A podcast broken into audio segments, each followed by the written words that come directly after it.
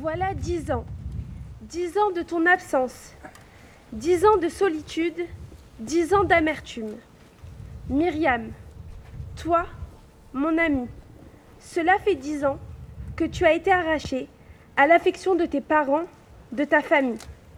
Nous voilà réunis, aujourd'hui, ici, pour réouvrir la plus douloureuse page de l'histoire, de notre histoire, dans ce lieu si symbolique pour honorer ta mémoire. Ancienne élève de Zaratora, Ava a aujourd'hui 18 ans. Elle est venue rendre hommage à une très proche amie, Myriam Monsonego. Il y a 10 ans, la petite Myriam, alors âgée de 8 ans, a été tuée à bout portant par un terroriste islamiste alors qu'elle essayait de s'échapper, tout comme Harry Sandler, 6 ans, alors qu'il rampait à terre aux côtés du corps de son petit frère Gabriel Sandler, 3 ans, et de son père Jonathan Sandler, 30 ans. En 7 minutes, 4 personnes, dont 3 enfants, ont été tuées parce que juive. Dix ans après, la date du 19 mars 2012 fait partie intégrante de l'école Ozara Torah, devenue hors Torah. Au centre de la cour se tient un arbre de vie en mémoire des victimes. Beaucoup d'anciens élèves se sont retrouvés pour une cérémonie d'hommage intime. Ness avait 5 ans à l'époque. Malgré son jeune âge, elle se souvient de son ami Arié Sandler. Arié, il était dans ma classe. Et euh, du coup, ça a fait un grand vide dans l'école, dans la classe. Et euh, c'était vraiment un, sentiment euh, horrible. Dix ans après, euh, déjà quand on passe dans la récréation et qu'on voit l'arbre, ça nous, ça nous rappelle leurs souvenirs. Et pour nous, ils sont toujours présents. Et on a l'impression qu'on évolue et qu'on grandit avec eux.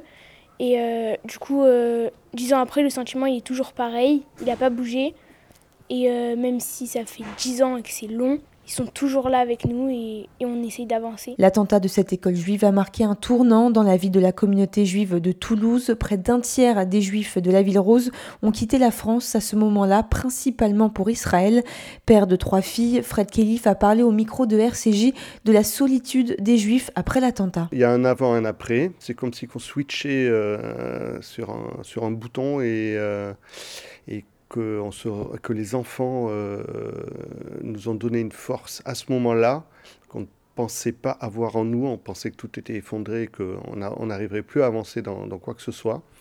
Euh, mais euh, chargé de toute notre histoire en tant que juifs et du fait de l'éducation que nos enfants ont eue dans, dans cette école à Hortora, maintenant hors Torah, avant c'était au Tsar Torah, et au Ganrachi, où ils ont grandi aussi, et où, où étaient euh, scolarisés Harry et Gabriel, euh, et Myriam.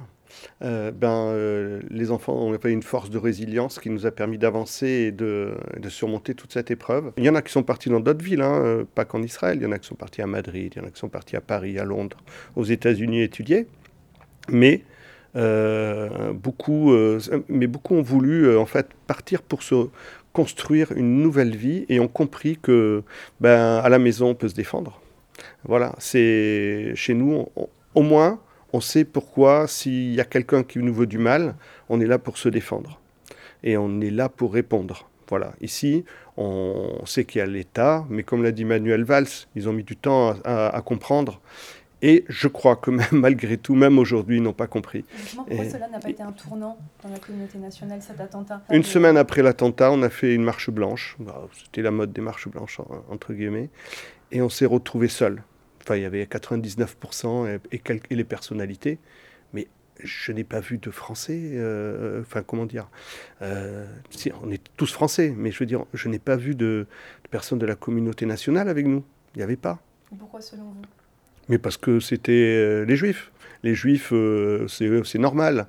Euh, bon, c'est ce qui est arrivé, on ne se sent pas concerné. Je pense que c'est humain aussi. Enfin, j'ai essayé de discuter avec des amis pour leur demander comment ça se fait. Quand il y a eu Charlie, c'était des adultes, des personnes qui avaient fait des dessins, des trucs comme ça. Aucune, aucune justification à leur meurtre également. Mais des enfants, comment je veux dire, euh, c'est euh, enfin, inimaginable. Et, pourtant, nous étions seuls. Devant près de 2000 personnes dans une salle de spectacle du centre-ville de Toulouse, le président français Emmanuel Macron et son homologue israélien Isaac Herzog ont tous les deux tenu un discours.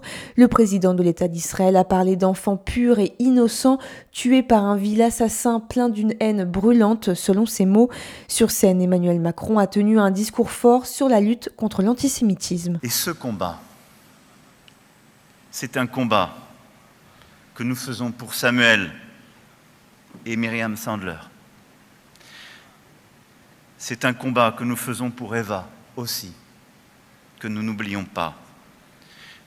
Pour Yaakov et Yafa, aux côtés desquels nous étions ensemble il y a quelques instants. Pour toutes celles et ceux qui ont tant souffert et subi ces dernières années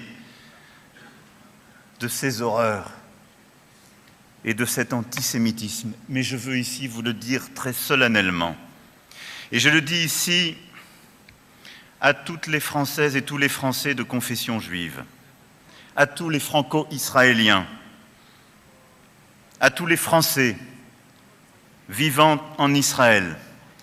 Et je le dis ici à tous nos compatriotes, quelle que soit leur religion, croyants ou non croyants.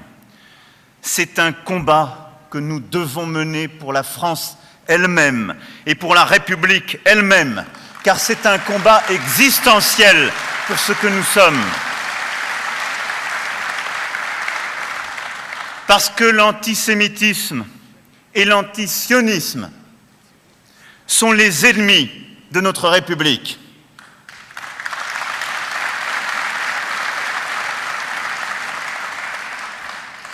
Et nous savons, depuis que notre pays a été frappé par une vague d'attentats, depuis que la guerre de nouveau fait rage en Europe, nous savons que la liberté n'est jamais un état de fait, mais toujours une conquête et une conquête de chaque jour. Dix ans après, la France se souvient d'Imad Ibn Ziaten, 30 ans, Abel Chenouf, 26 ans, Mohamed Le Gouad, 23 ans, Jonathan Sandler, 30 ans, Harry Sandler, 6 ans, Gabriel Sandler, 3 ans et Myriam Monsonego, 7 ans.